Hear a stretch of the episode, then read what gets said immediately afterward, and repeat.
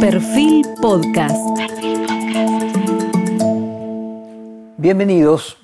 Hoy estamos con el presidente de la Confederación Episcopal Argentina y obispo de San Isidro, Monseñor Oscar Vicente Ojea. Un hombre que goza además de la mayor y más estrecha confianza del Papa Francisco. Eh, Monseñor Ojea nació en Buenos Aires en 1946, estudió en los seminarios menor y mayor de Buenos Aires, fue ordenado sacerdote el 25 de noviembre de 1972 y con él fueron ordenados otros diáconos, como el arzobispo emérito de La Plata, Héctor Aguer. Su primera misa la celebró en la parroquia del Dulcísimo Nombre de Jesús, en el barrio porteño de Saavedra. Obtuvo el título de bachiller en teología en la Universidad Católica Argentina. Fue elegido obispo titular de Solí y auxiliar de Buenos Aires en mayo de 2006 por Benedicto XVI. Consagrado obispo en septiembre de ese mismo año en la Catedral Metropolitana, ceremonia oficiada entonces por el cardenal Jorge Mario Bergoglio. Fue trasladado como obispo coautor en San Isidro en octubre del año 2009, también por el Papa Benedicto XVI, inició su ministerio pastoral como tercer obispo de San Isidro por sucesión el 30 de diciembre del año 2011 y se convirtió en el presidente de la Comisión Episcopal de Caritas Argentina. A pocos días de cumplirse el décimo aniversario de la asunción del Papa Francisco como obispo de Roma, vamos a hacer un trabajo del repaso eh, del compromiso del Papa Francisco y tenemos quizás a la voz argentina con mayores credenciales para ayudarnos a hacer ese repaso. Quería comenzar preguntándole, Monseñor, hay un, un texto que ustedes han enviado que es invitamos a que las parroquias, catedrales o antarios marianos del país celebren misa de acción de gracia convocando al pueblo a renovar el regocijo por el ministerio de Francisco y rezar por su servicio pastoral. Esto comienza el sábado 11 de marzo hasta el 19 de marzo. ¿Cómo van a ser eh, los eh, eventos para conmemorar el décimo aniversario del Papa Francisco? Bueno, en todo el país las distintas regiones eh, van a celebrar este acontecimiento tan importante, esto que es un orgullo para, para nosotros los argentinos y especialmente para nosotros los obispos. Eh, imagínense en la conferencia episcopal la inmensa alegría cuando salió elegido el Papa Francisco.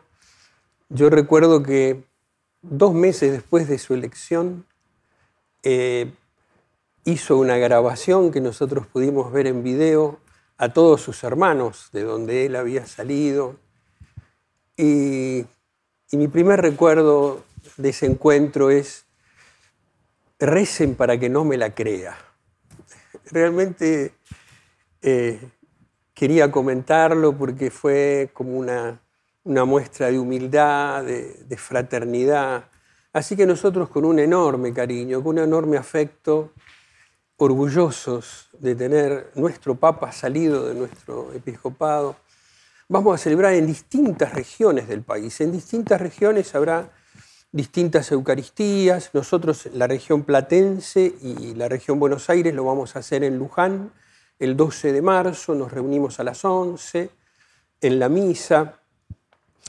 Y hay otro tipo de, de celebraciones. El día 11, sábado, hay una celebración especial de la familia grande del hogar de Cristo, que son estos grupos tan importantes de recuperación de, adictos que han terminado de realizar una peregrinación con la Virgen de Luján en, todo el país, entonces va a reunir el sábado 11 en Luján para celebrar al Papa.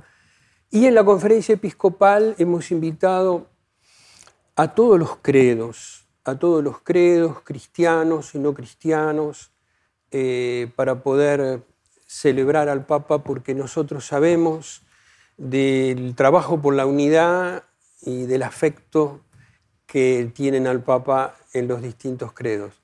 En la Argentina particularmente, porque yo diría que en la Argentina uno de los diálogos que funciona es el diálogo interreligioso.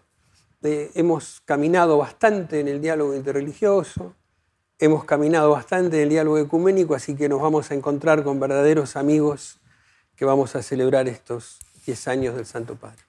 ¿Usted podría contarme a nivel personal cómo vivió el día que eligieron a Bergoglio Papa? Sí, lo tengo muy presente a ese día. Yo estaba en, San Isidro, en mi casa, en el obispado. Yo no tenía ni idea que él podía ser elegido papa. Incluso un mes antes habíamos conversado con él en la curia de Buenos Aires. Él me, había dicho que había presentado su renuncia y que estaba pensando dónde ir a confesar. Eh, iba a vivir en el hogar sacerdotal de la calle Condarco. Y estamos hablando de esos temas, así que nada me hacía pensar que un obispo que había presentado ya su renuncia iba a ser elegido papa. Entonces, cuando lo escuché por televisión, mi alegría fue enorme. Me acuerdo que el grito que pegué, hicimos tocar las campanas eh, eh, en la catedral enseguida. Y estaba tan contento esa noche esa noche eh, tuve un sueño y soñé que no era verdad. Soñé que un, cardenal, que probablemente era el que había aparecido en la televisión anunciando que Bergoglio era papa, un cardenal me decía, no, no es verdad, no es verdad. Y yo me desperté feliz de que la realidad era otra, ¿no? Entonces le escribí, le escribí contándole este, este, sueño y él me contestó después de un tiempito, este, y en la respuesta me dice, me reí con tu sueño. Yo también pensé que era muy loco lo que pasaba cuando iban subiendo los votos en el cónclave. Pero de pronto experimenté una paz que de movida me di cuenta que no era mía. Gracias a esa paz sobrevivo y estoy blindado por esa paz. Recuerdo esas palabras en la primera carta que tengo como papa y yo estoy convencido que esa paz profunda que le permite al Papa Francisco estar trabajando del modo como trabaja, abordando el presente, el presente en cada acción pastoral, está realmente actuando con él continuamente. Cuando tuve oportunidad de verlo, le dije, claro, en Buenos Aires no tenías tanto requerimiento de los medios, ahora sos un boom eh, comunicacional. Entonces, él me respondió, vos sabés que sentí que el Señor me decía, tengo que ser yo mismo. La clave de la comunicación está en la autenticidad, en ser uno mismo. Y yo creo que eso lo ha cumplido en estos 10 años. Porque viene a cuento todo lo que está diciendo, este señor. En la imagen que nosotros teníamos de Bergoglio acá era de una persona seria, con un señor adusto, una cara de preocupación, mientras que el que está en el Vaticano pareciera que estuviera siempre riéndose. Eh, ¿qué, pudo haber sido? ¿El Espíritu Santo? La, el, ¿El rol? ¿O que la imagen que nosotros teníamos acá no era la correcta? En mi caso personal, no sentí tanto la diferencia porque eh, siendo su obispo auxiliar eh, eh, compartimos cosas bastante divertidas en, algunos momentos, ¿no? Pero yo creo que este, la función, la misión, el Papa se consustanció con su misión. Hay una frase de él hermosa en La alegría del Evangelio que dice que la misión no es un adorno que uno se pone desde afuera. Yo soy una misión en este mundo. ¿no? Eh, la persona se identifica con la misión. Podemos decir que en esa identificación profunda el Papa encontró este modo de, comunicarse con la, con la gente. Él disfruta cuando está cerca de la gente. Él disfruta los miércoles en su audiencia, disfruta de los viajes muchísimo y, a mí me da la impresión de que en esa tarea pastoral encuentra la fuente de su, de su alegría. A ver, interpreto, Monseñor, si la misión es ser papa y uno es la misión, es uno distinto, si al mismo tiempo la misión es ser un cardenal jubilado, la misión sería otra. O sea, en cada caso la misión diferente transforma el ser. Sí, sería otra misión y, muy noble para la persona, porque cada misión es, un llamado nuevo, ¿no? Entonces, uno puede responder de un modo muy juvenil a un llamado a los 76 años con mucha energía y queriendo aportar toda su experiencia y todo, todo el recorrido en el camino de la iglesia que se ha hecho. Ahora, este que se ve en Roma, es el que usted veía, usted mejor que nadie como obispo auxiliar, pasaba todo el tiempo con él. Ese era de hacer chistes, de reírse, era, era el Bergoglio de acá. Era de hacer chistes y de reírse, sí. Sobre todo por ahí más en la intimidad, capaz que hacia afuera se notaba menos, sí, pero... pero Déjeme entrar en, podríamos decir, cuatro ítems que marcaron estos diez años del Papa de Francisco, la reforma de la curia, el tema de los abusos, la pandemia y la guerra. Si le parece comenzar primero por la reforma de la curia. Bueno, yo creo que en este, en este, este campo había sido ya conversado eh, previo al cónclave, en esos días que estuvieron los cardenales reunidos en Roma, así que él no ha hecho más que cumplir con esa misión al presentar hace poquito, cuando presenta Predicate Evangelium, que es el documento que expone la reforma de la curia, el haber cumplido con esa misión y además haber trabajado por la reforma económica. En el tema de los abusos, bueno, yo pude estar presente en la reunión del año 18 con todos los presidentes de las conferencias episcopales, donde se determinó con claridad que el tema de los abusos era la mayor causa de falta de credibilidad en la Iglesia. Allí nosotros conversamos sobre una serie de estrategias para poder combatir este flagelo tan tremendo en la sociedad y en la Iglesia. Por eso eh, eh, esta mañana en un, matutino vi una foto del Papa riéndose junto a un abusador eh, que deja entender de alguna manera que el Papa está como aprobando o apoyando. Realmente me dio mucho dolor porque no hay nada más lejos de la verdad que esta situación. Me consta personalmente que es uno de los, de los focos de, lucha del Papa, los abusos en la Iglesia. En el tema de la pandemia, yo querría hacer alguna, alguna, alguna reflexión. Eh, tenemos la imagen de él en la plaza de San Pedro, solito, leyendo el Evangelio de la tempestad sosegada, los apóstoles con Jesús, de pronto Jesús durmiendo, la barca empieza como a tambalear por el vendaval y por la tempestad.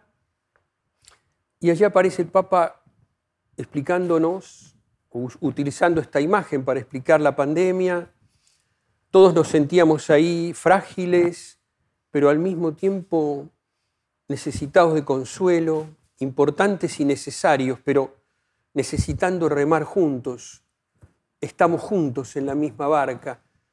Entonces experimentamos esta realidad de que nuestra vida está entretejida con los demás, de que nuestra vida está sostenida por gente común. ¿Mm? Yo diría que el Papa nos presentó la pandemia y en esto trabajó muchísimo, en iluminarnos lo que estaba viviendo, iluminarnos desde el Evangelio lo que estábamos viviendo, el Papa vio la pandemia como una oportunidad para que nosotros pudiéramos vivir esta igualdad como seres humanos. De pronto el norte de Italia es azotado por la pandemia y un lugar del primer mundo se queda sin cama, se queda sin, sin oxígeno, con una angustia tremenda porque es la primera zona que, que cae, pide ayuda afuera. Y de pronto personajes desconocidos, como he visto también en nuestra patria, enfermeras, que eran el único hilo conductor por lo cual un familiar podía saber cómo estaba su ser querido, ¿no? Dando noticias de, bueno, comió esto, no comió esto, está mejor. He visto familias esperando cómo las enfermeras que se acercaban al enfermo podían transmitir esta noticia. Nosotros hemos, hemos vivido en la pandemia experiencias de solidaridad, experiencias de humanidad muy profundas. Mire, en mi diócesis, el trabajo de las mujeres en los comedores, en los barrios, un trabajo sumamente sacrificado, que no me canso de decir cómo tenemos que potenciarlo cada vez más. Los chicos llevando las viandas a las personas mayores, en los barrios donde por ahí fenómeno de la solidaridad se ve con más claridad. En mi diócesis quedó un barrio como infectado, el barrio San Jorge. Nadie entraba ni podía entrar porque estaban todos contagiados. Y nadie salía porque no eran recibidos afuera. Me llama el párroco y me dice, ¿qué hacemos con esto? ¿Cómo podemos? Bueno, cerquita de Campo de Mayo está, dije. Llamé al Ministerio de Defensa. A las pocas horas estaban soldados que estuvieron 20 días en el barrio, dando de comer, haciendo la comida, que la gente los despidió. Un fenómeno tan... Y en nuestra patria, ¿no? con lo que ha significado la relación del pueblo con el ejército, he tratado de destacarlo cada vez que he podido, pero a veces las noticias de este tipo parece que no son importantes. La pandemia estuvo lleno, perdón, estuvo lleno de cuidados. Para el Papa era fue una invitación a cuidarnos, a cuidarnos y a sentirnos semejantes, pertenecientes a una misma humanidad. Vamos a hacer un corte y quieren acomodarle el crucifijo que toca la... Yo ahora le voy a preguntar por lo que faltó. Sí, esto Sí, sí. Me toca el mic.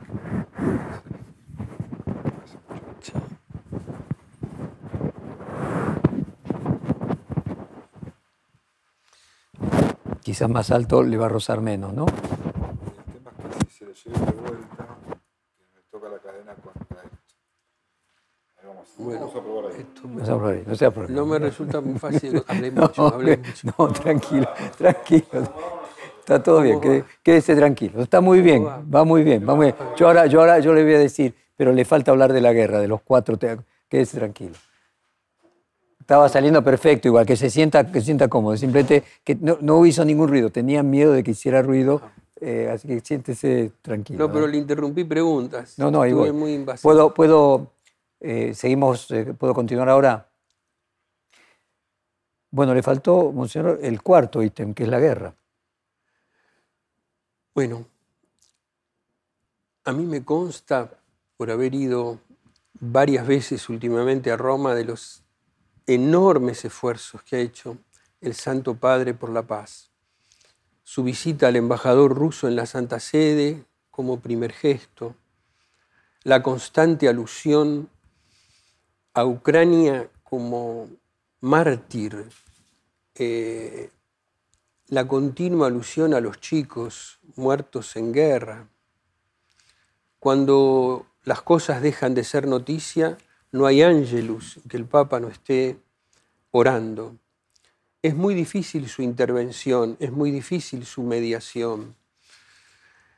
Es una guerra entre dos países cristianos, cristianos ortodoxos, profundamente divididos entre sí, que pertenecían a una misma raíz, pero después el patriarcado de Constantinopla se separa del patriarcado de Moscú y esto influye muchísimo en una distancia también eh, cultural. La Iglesia Católica tiene poco margen de acción, pero sin embargo eh, el Papa está haciendo lo que puede. Me parece clave la respuesta dada a los medios en el último reportaje en el avión. Si voy a Kiev, tengo que ir a Moscú. Eh, es como una manera de decir, si soy útil, tengo que estar en los dos lados. Normalmente cuando uno tiene que mediar, este, tiene que superar ciertas críticas, porque al estar llamado a construir la paz, y esto me consta que es un llamado intensísimo que el Papa experimenta, cuando se quiebra en llanto frente a la Virgen en Piazza España, eh, el Papa realmente creía que le iba a poder llevar a la Virgen como algún fruto de paz. Pero aparentemente los poderes internacionales han armado también y colaborado para armar una guerra que de alguna manera sostiene, aparentemente digo también, un cierto equilibrio eh, en algún lugar, pero él está perfectamente consciente y hace todo lo posible y se mueve por todos lados para que, para que esto resulte bien. El final. Me gustaría entender si hay una mirada del Papa Francisco que va desde las periferias al centro. Usted recordará aquella teoría de centro y periferia a mediados de los años 50, que era la, la base de la geopolítica moderna. ¿Cómo es ver el mundo desde la periferia? En el último viaje al África se puede ver con claridad, ¿no? Este, él no había podido viajar a África por el tema de su rodilla y estaba dolido por no poder, porque él había llamado a los líderes a convivir en Santa Marta, los líderes de las guerras tribales, y en un gesto impresionante se pone a sus pies, besa sus pies, implorando que puedan lograr la paz. Allí me parece que en el viaje a África el Papa comienza a hacer visible lo invisible, que es también su función. Pocos medios cubrieron, debo decir, el viaje al África, que fue muy importante. Es el continente más católico hoy por hoy. Es un, un continente pobre, pero lleno de fe. Estuvieron multitudes con el Papa en África en este viaje. El Papa, el 4 de febrero, le habla a un contingente de jóvenes que están como refugiados en el mismo país. Los mayores van a hacer la guerra y ellos quedan en una situación donde la inseguridad alimentaria es cada vez más grave, donde los chicos no aprenden más idioma que el propio y no hablan con los otros chicos de las otras tribus donde los chicos no van al colegio. El Papa animando a esos jóvenes, empoderando a esos jóvenes para que puedan luchar, para que se puedan unir, para que se puedan organizar, para que puedan ir saliendo juntos de esa situación. Yo creo que en este viaje se puede ver cómo el mundo se puede ver desde otro lugar donde se experimentan los desequilibrios, las desigualdades más profundas y donde se experimenta la cultura del descarte. Hay un punto en el ir a África, por ejemplo, no solamente este último viaje, sino ha hecho varios viajes a África, algo parecido a cuando él estaba aquí en Buenos Aires y ponía mucho foco en los barrios más populares, más marginados.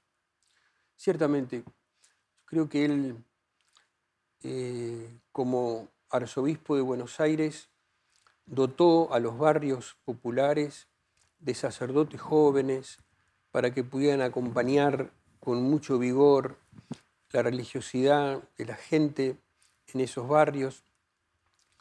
Concurrió mucho a celebraciones que se realizaban allí, Semana Santa, lavatorio de los pies, y allí puso de manifiesto cómo necesitamos en la ciudad preservar ciertos valores que se encuentran en los barrios. Preservar el sentido de comunidad, preservar la solidaridad, aún en medio de muchísimos males, como el tema de la droga, que castiga tanto a nuestros jóvenes y en los barrios marginales hay que trabajar en el campo mismo, porque no se puede trabajar en forma ambulatoria, porque es mucho más complicado. El Papa desde allí quería mostrar al resto de la ciudad cómo es necesario incluir a todos y no dejar a nadie afuera, aún a los más lastimados. Entonces, comenzando por estar cerca de los más lastimados, de los más excluidos, de aquellos que a través de la droga, en el caso concreto de la droga, produce la lejanía de la familia, por lo tanto, una soledad afectiva enormemente grande, la falta de horizonte en el trabajo, el abandono escolar, la exclusión social en el sentido más amplio. Entonces, de alguna manera, al poner foco allí, al empezar por lo último, nosotros empezamos a pensar en grande y empezamos a ver cómo podemos incluir a todos y no cerrarnos y vivir un mundo solo para algunos.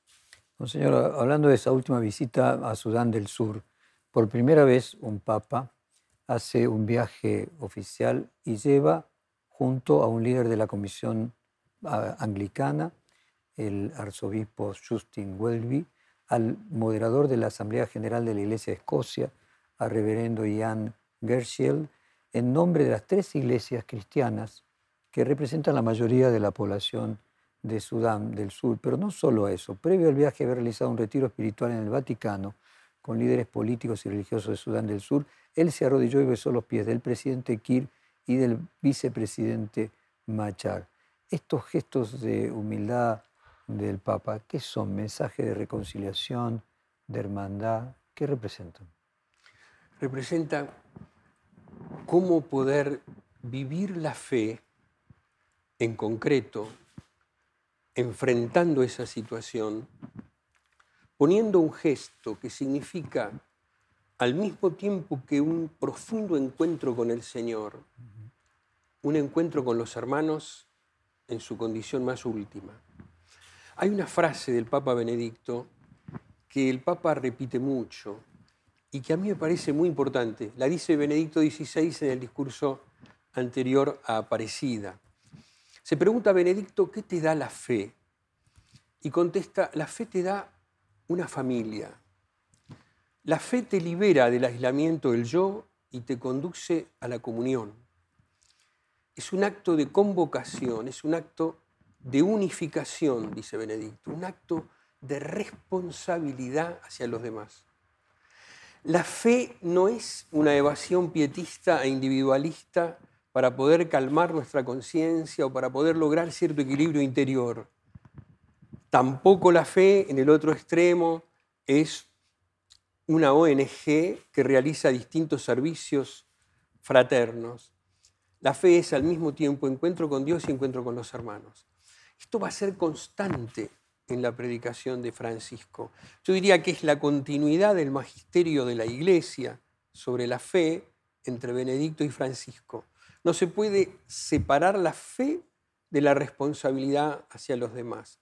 Entonces, el arrodillarse significa con humildad ponerse a disposición junto con toda la comunidad cristiana, incluso los hermanos separados, para poder dar un testimonio de lo que es la fe verdadera. Y también el Papa estuvo de visita en Bahrein y en varios países del Medio Oriente, mayormente musulmanes. ¿Dónde estaría la especial importancia de la relación y el diálogo con el mundo árabe? Bueno, pensemos que para nosotros es el otro mundo, para nosotros es como lo desconocido. El documento más importante es el documento de Abu Dhabi que el Papa firma con el imán Al-Tayeb, que es el imán más importante del mundo musulmán sunita.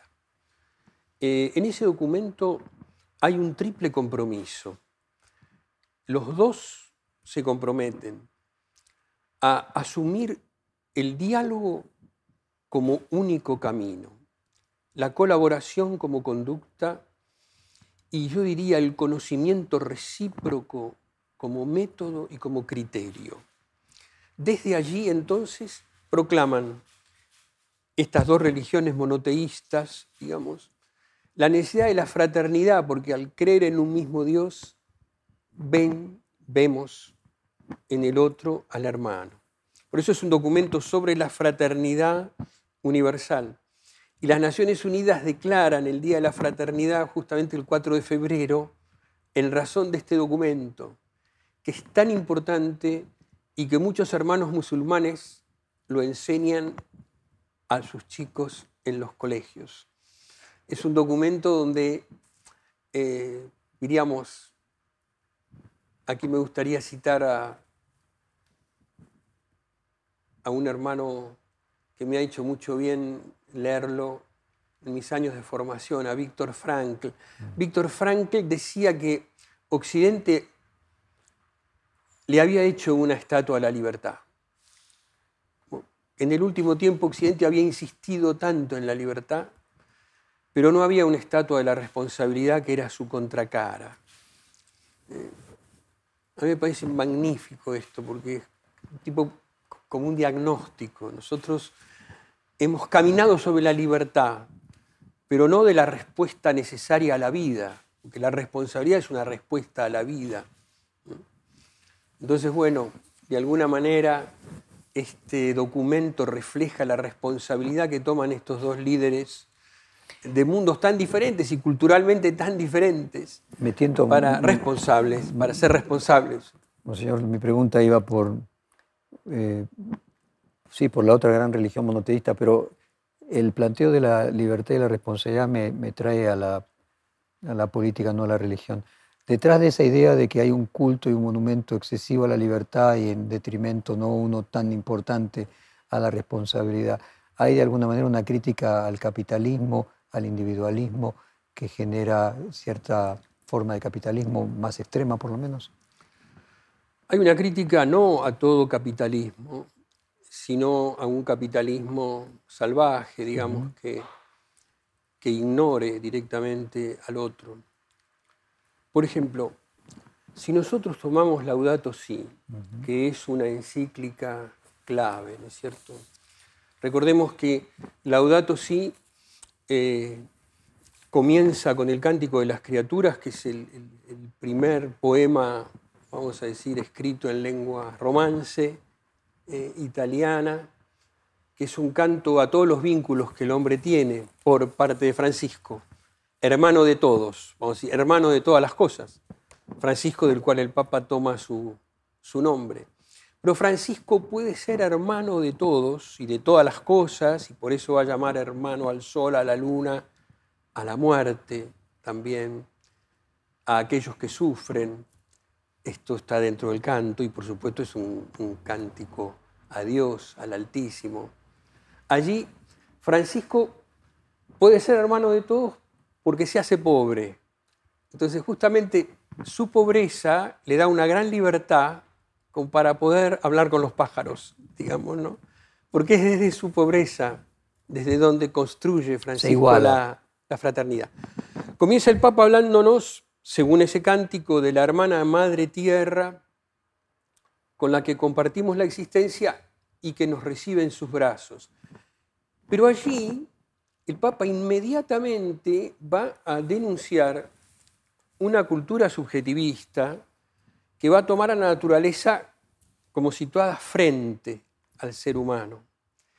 La naturaleza frente al ser humano me permite extraer y succionar todo lo que deseo y necesito, sin ningún tipo de protocolo. Porque el hombre es centro de la creación, el hombre control, el hombre dominador, el hombre la medida de todas las cosas.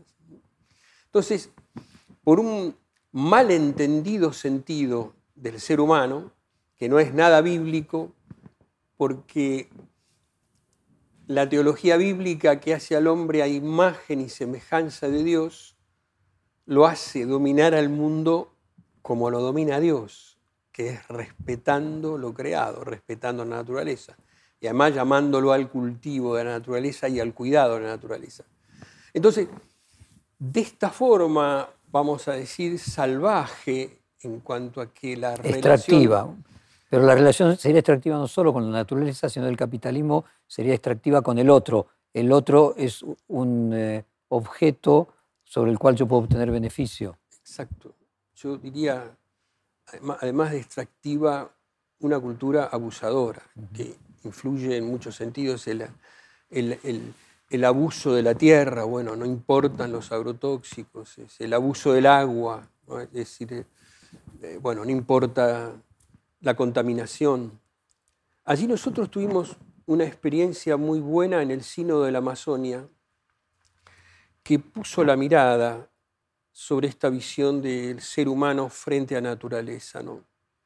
Porque al sínodo concurrieron laicos, habitantes de la cuenca del Amazonas, y contaron cómo habían experimentado la contaminación del agua, ellos que durante siglos habían vivido de la pesca, cómo se daban cuenta de que el agua ni siquiera les podía servir para, para su medicina tradicional. Allí empezaron a darse cuenta de que el agua estaba realmente contaminada. Pero ¿qué produce la contaminación del agua? Produce la migración forzosa. En la migración forzosa, estos pueblos de la cuenca tuvieron que ir a las ciudades. No se pudieron adaptar, ni por lenguaje, ni por cultura, a las ciudades. Entonces comienza la experiencia denigrante de la trata de personas, de la prostitución, de cómo poder ganarse la vida. Entonces, de seres humanos que vivían una vida en contacto con la naturaleza estrecho, que conocían el ritmo de la naturaleza, de pronto sometidos a una cosa tremenda. Por eso el reflejo del ambiente es lo que pasa también en las relaciones humanas. La crisis social está unida a la crisis ambiental. No son dos crisis separadas, sino que es una sola. Casualmente la encíclica que usted cita en Laudato Si, el Papa habla de la cultura del descarte, que afecta tanto a los seres humanos excluidos como a las cosas que se las convierte en basura. La cultura del descarte es la cultura del capitalismo, es la cultura de ese capitalismo de consumo acelerado. Creo que, a ver, cuando el Papa saca el tema de la cultura del descarte, lo hace haciendo un poquito una historia de la explotación. Esto no es solo explotación, como en la sociedad industrial, sino es la exclusión, dejar de lado, descartar, que es otro fenómeno, no tener en cuenta. Cuando sucede esto, de no tener en cuenta, eh, la crítica es a un capitalismo salvaje, un capitalismo que no tenga en cuenta lo social, que no tenga en cuenta el bien social en donde no hay una mirada humana hacia el otro. Entonces hay como un llamado a una humanización del capitalismo, más que a una crítica del capitalismo. Y hablando de eso, eh, una frase que muchas veces puede ser entendida como populismo es cuando el Papa dice que hay que servir al pueblo y no servirse del pueblo. ¿Cuál es o qué es el pueblo para Francisco? ¿Qué quiere decir cuando dice pueblo? Esta me parece una pregunta, una pregunta clave. Nosotros cuando hablamos de pueblo entendemos generalmente inmediatamente masa, lo que es gregario. Por eso hemos sustituido, por lo menos en la Argentina hablamos de la gente, no hablamos del pueblo. Hablamos menos del pueblo, digamos, ¿no? En general. Em, y el populismo sería toda manera demagógica de servirse del pueblo, de manipular al pueblo para, beneficio personal.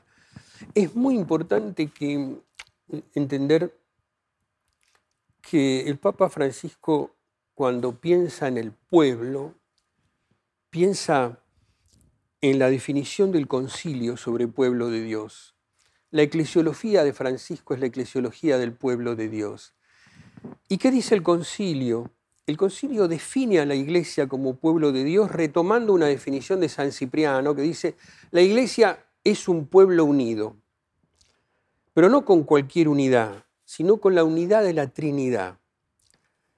La Trinidad respeta a cada persona y al mismo tiempo está relacionándose continuamente con las personas. Está, digamos, el Dios de los cristianos, como es Dios es amor, está continuamente saliendo de sí mismo y está continuamente recibiendo al otro, para usar una imagen. Entonces, de alguna manera la iglesia mm, se define desde la Trinidad en el concilio. Entonces, si es un pueblo, en primer lugar es un pueblo en camino, porque es un pueblo que tiene una meta, que es llegar a la resurrección en ese camino se va, va compartiendo trechos del camino con distintas personas y va aprendiendo y desaprendiendo de distintas personas. En ese camino se dan distintas relaciones. Bueno, esto es lo que entiende el Papa Francisco por pueblo. El pueblo eh, que es la iglesia, se encarna en las distintas culturas. No está en el aire, sino que la iglesia, pueblo de Dios, se encarna en las distintas culturas y allí toma, vamos a decir, todo aquello que hace al, pueblo, la lengua, los modos de expresión, eh, el arte, es decir, todo aquello que permite que, que un pueblo se constituya como pertenencia.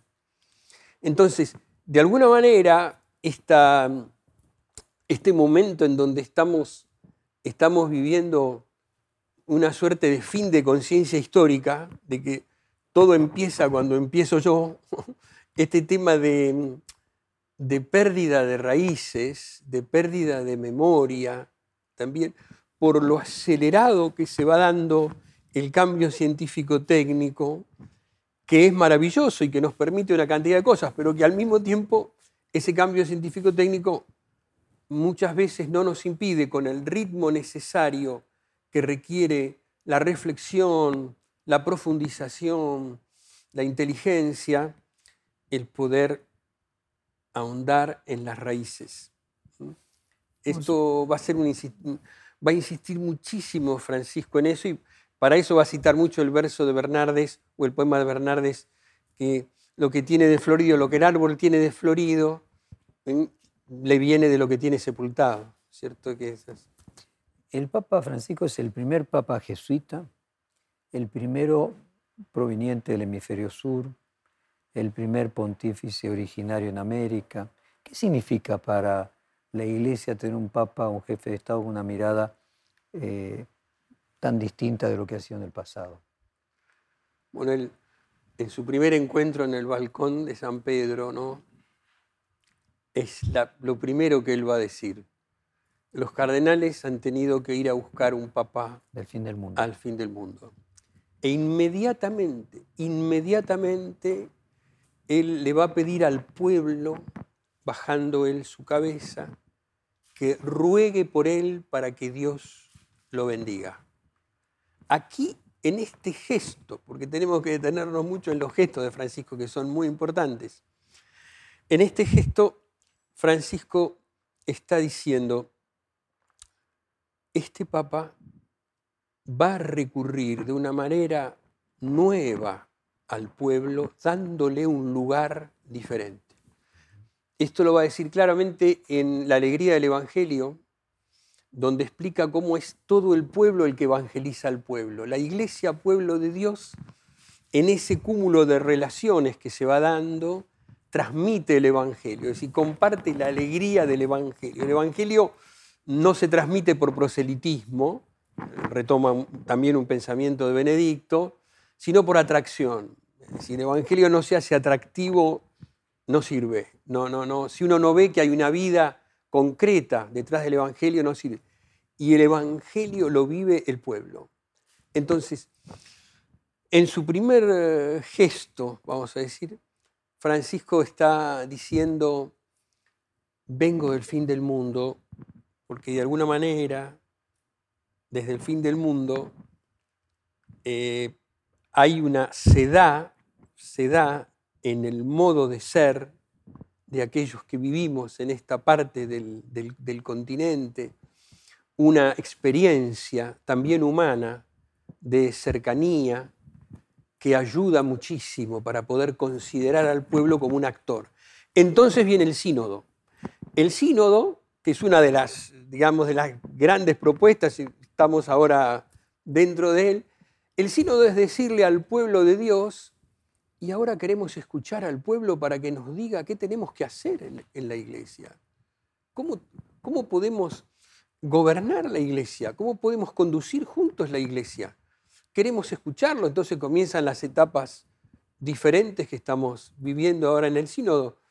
¿Y qué le A mí me parece, es, un pensamiento personal, le digo que, perdón, Jorge, es un pensamiento personal, pero esto de que el Papa venga del fin del mundo eh, tiene mucho que ver con, es el Papa que le da al pueblo, le va a dar al pueblo de Dios eh, un lugar siguiendo lo que el Concilio Vaticano II quiso. Hay una, una relación entre pueblo y periferia y la idea de que la élite eh, la aristocracia está en el centro y eh, en la periferia están los excluidos? ¿Puede haber una relación pueblo-periferia? ¿O fin del mundo, tercer mundo, subdesarrollo, pueblos que no, están, eh, no han recibido la cantidad de recursos que proporcionalmente le correspondería? El pueblo es todo el pueblo. en el pueblo no hay, no hay exclusiones. Lo que sucede es que tenemos que aprender de la periferia. Nosotros hemos creído siempre que a la periferia se la controla, mm, se la ubica, como verticalmente de arriba para abajo yo decido lo que pasa con la periferia y yo sé bien lo que hay que hacer con la periferia. Francisco lo que va a proponer es, bueno, todos somos pueblo, pero tenemos que aprender de la periferia. ¿Por qué? Porque en la periferia se viven cierto tipo de valores que en el centro se han dejado de vivir. ¿Qué le dice el Papa a los obispos? ¿Qué inquietudes les transmite? Bueno, primero nos dice, como eh, se ha repetido tantas veces, que seamos pastores con olor a oveja, que estemos cerca de la gente, que estemos cerca del pueblo. Si tenemos que estar adelante, adelante, si tenemos que estar en el medio, en el medio, si tenemos que estar atrás, estando atrás, que no, que no busquemos ningún tipo de beneficio personal, eh, habla mucho contra el carrerismo, contra la búsqueda de protagonismos, eh, y habla, nos habla mucho del servicio, ¿no? Es decir, la alegría verdadera está en servir. Eh, en este momento de, la, de la vida del pastor, me parece que nos está diciendo que que escuchemos mejor, que afinemos el oído. Y escuchar es algo activo, no, no, no es solamente algo pasivo. Es decir, hay que, hay que saber escuchar y hay que saber este, como estar atento a lo que significa lo que el otro me está diciendo detrás de las palabras. No, no, es, es solamente escuchar cronológicamente, es escuchar donde está latiendo la vida ¿Qué me está diciendo que no dice? Como una madre cuando el chico llora y la madre sabe por qué llora. Si llora porque tiene hambre, o llora porque está molesto, o llora porque tiene fiebre. Uno lo ve y bueno, dice llora, pero no sabe por qué. Entonces nos está llamando a los pastores a tener esa sensibilidad materna, diría yo, en este momento en especial, de poder escuchar lo que el pueblo nos dice, lo que está sintiendo, lo que está sufriendo. Porque en definitiva estamos ordenados al pueblo y es el pueblo el que nos ubica a nosotros. Es, el pueblo el que realmente ubica al pastor y a la jerarquía a través de su necesidad. Padre, necesitamos, necesitamos que esté acá. ¿Por qué a veces muchos de los mensajes del Papa Francisco son mejor recibidos fuera de la iglesia que en algunos sectores de la iglesia. ¿A qué lo atribuye usted, Monseñor? Voy a poner como ejemplo Laudato Si nuevamente, ¿no? El Laudato Si es sorprendente cómo él eh, toma el lugar de un habitante más del planeta para poder, eh, digamos, hacerse entender con todos aquellos no creyentes, agnósticos, eh, participantes, miembros de otras, de otras iglesias particulares, de otros credos. Es para, de alguna manera, hacer, hacer entender este, esto que es, eh, que me parece verdaderamente clave, ¿no? Este, ¿Cómo podemos arreglar el mundo. Como tenemos todos un deber frente al mundo. El medio ambiente se sitúa en la lógica de la recepción. ¿Qué voy a hacer con el mundo que recibí? ¿Es ético dejarlo hecho una basura al mundo que recibí? ¿Qué pasa con los jóvenes que me están diciendo mm, tenemos que cambiar de estilo de vida, tenemos que cambiar hábitos de consumo, tenemos que cambiar estilos. Me lo están diciendo los jóvenes, quizá de un modo inorgánico, pero ¿dónde está la responsabilidad nuestra? Y esto lo dice como un habitante del mundo, no, no, no lo dice como, bueno, por supuesto que es el pastor de la iglesia, pero está diciendo, estamos compartiendo un mismo planeta y estamos abusando de él. Monseñor, entonces esto, esto, impacta mucho porque entonces la gente ve a un, un papa extremadamente cercano que está tocando una realidad. concretamente molesta a las élites. Molesta a las élites. En Fratelli Tutti también el Papa dice, le leo textualmente, un deterioro de la ética a la que contribuyen, en cierto modo, los medios de comunicación de masas, que hacen pedazos el respeto por el otro y eliminan todo pudor, creando círculos virtuales aislados y autorreferenciales. ¿Cuál es la visión de la Iglesia sobre los medios de comunicación en la Argentina? ¿Qué estamos haciendo mal? ¿Qué deberíamos hacer diferente? Bueno, el Papa da un mensaje anual a los medios de comunicación considerándolo la importancia y la vitalidad de lo que es el, el servicio a la verdad. ¿Qué es el servicio a que nos entendamos los seres humanos? no es el servicio a ahondar heridas, ahondar grietas. Voy a ponerlo en un, como por ahí lo dice el Evangelio del, del domingo, ¿no? Si yo me paso todo el tiempo tocando una herida, la herida se va a infectar. Si yo me paso todo el tiempo pensando en la ofensa que me han hecho y doy vueltas y, me y cuando estoy distraído vuelvo a repetirme las palabras que me dijeron que me lastimaron tanto. Si yo continuamente estoy en ese proceso, entonces es imposible que yo pueda crecer hacia un entendimiento para poder construir una sociedad, para poder obtener un consenso. Entonces, a mí me parece que el Papa les está diciendo a los medios de comunicación les ha dicho varias veces esto, ¿no? Este, no, no se hagan amigos de la porquería. Es decir, no, no lucren con aquello que en el fondo lo que busca es enemistar, aumentar el odio, este, transmitan la verdad y al mismo tiempo sean facilitadores del encuentro entre las personas. Em, traten de crear esa fascinación frente a lo que significa el misterio de otra cultura, el misterio de otro modo de entender la vida, eh, el, misterio que está por, ahí ancestralmente, ¿no? a través de siglos y siglos. Em, me parece que la misión de los medios de comunicación es volver a deslumbrar frente al conocimiento de las cosas, hacer pensar, hacer reflexionar, invitar a que podamos compartir un pensamiento. Este, y bueno, Aristóteles decía que, que el conocimiento comienza por la admiración. Yo creo que, que hemos perdido un poco esta cosa de admirarnos frente incluso a fenómenos naturales, para poder vivir esa inquietud este, fresca y juvenil que tiene el que va descubriendo cosas. Estamos en una postura que está, no hay nada que aprender, ya está todo hecho, está todo dicho. Lo único que tenemos que hacer es revolver lo que ya está dicho.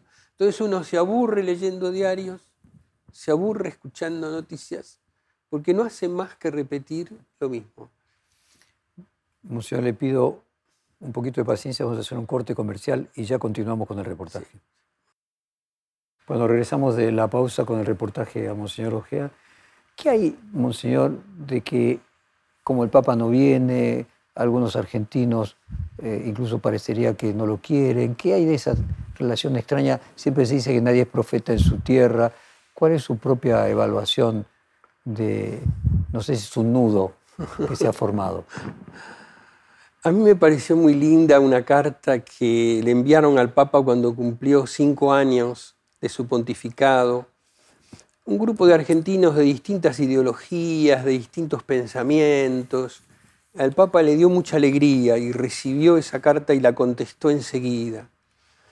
Y en la respuesta el Papa nos dice, le habla a la Argentina, ¿no?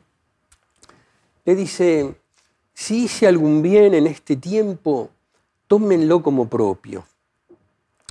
Ustedes son mi pueblo, el pueblo que amo, el pueblo que me formó y el pueblo que de alguna manera me está ofreciendo en este momento para que yo cumpla este servicio a las personas.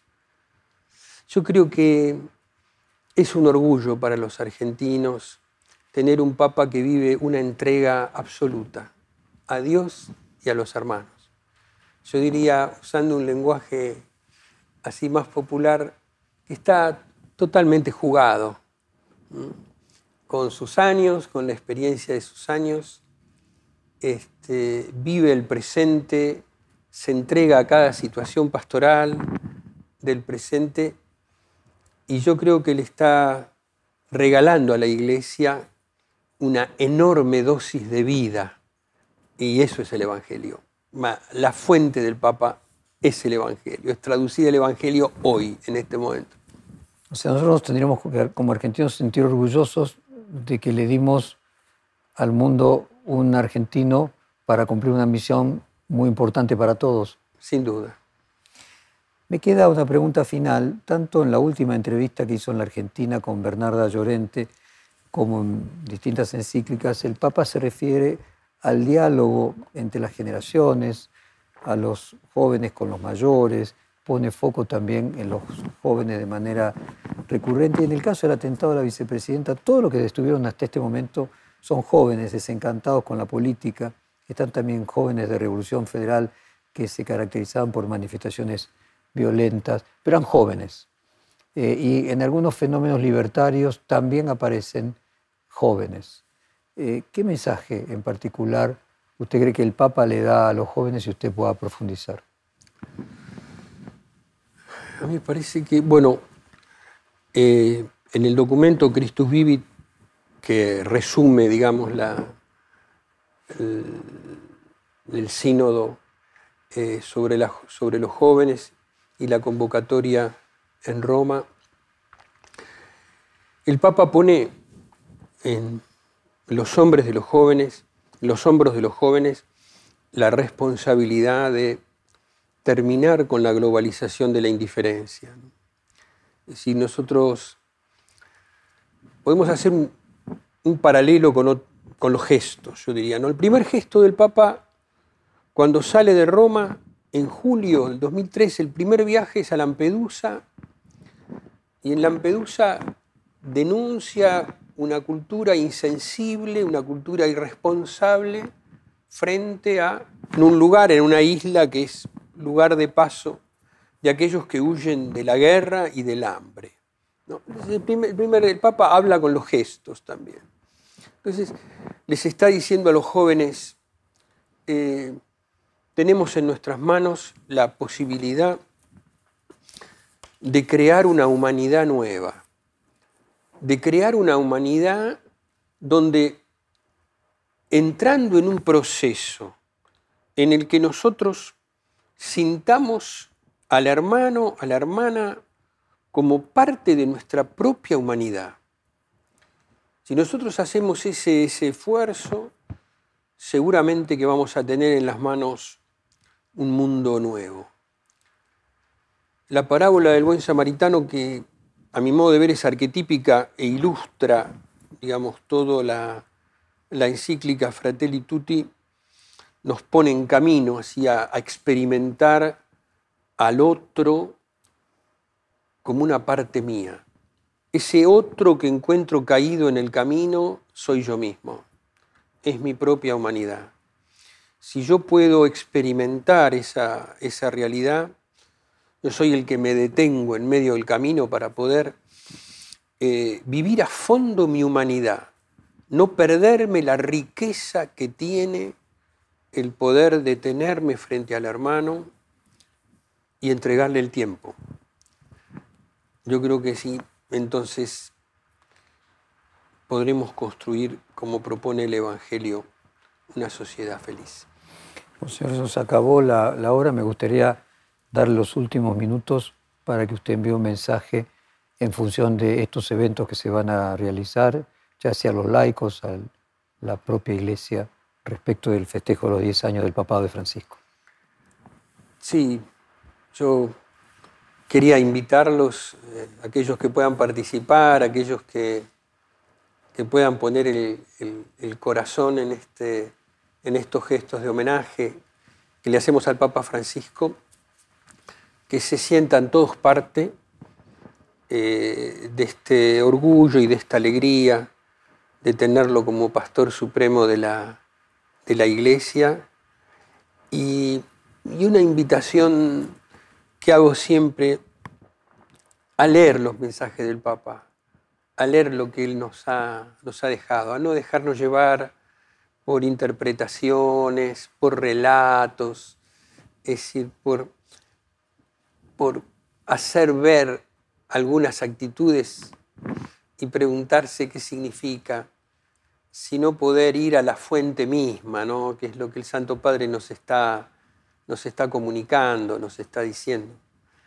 Yo creo que esto es una, una gran bendición y, este, y es la bendición que nosotros, los hermanos obispos, queremos darle también al pueblo argentino en estos, en estos días de celebración. Monseñor Ojeda, muchísimas gracias por esta hora de conversación. No, muchas gracias, Jorge, al contrario. Perfil Podcast.